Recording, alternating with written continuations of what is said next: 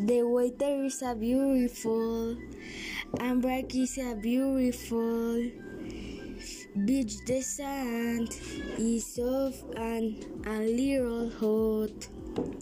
And when I go to parks, I feel much better. The food is delicious, and there's drinks too good in the car.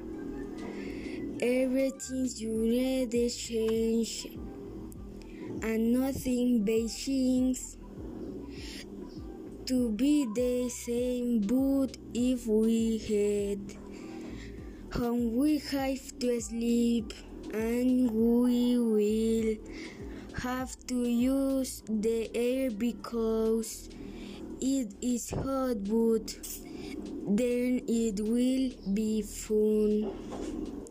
We will head up and eat again, and we will be happy, soon. happy.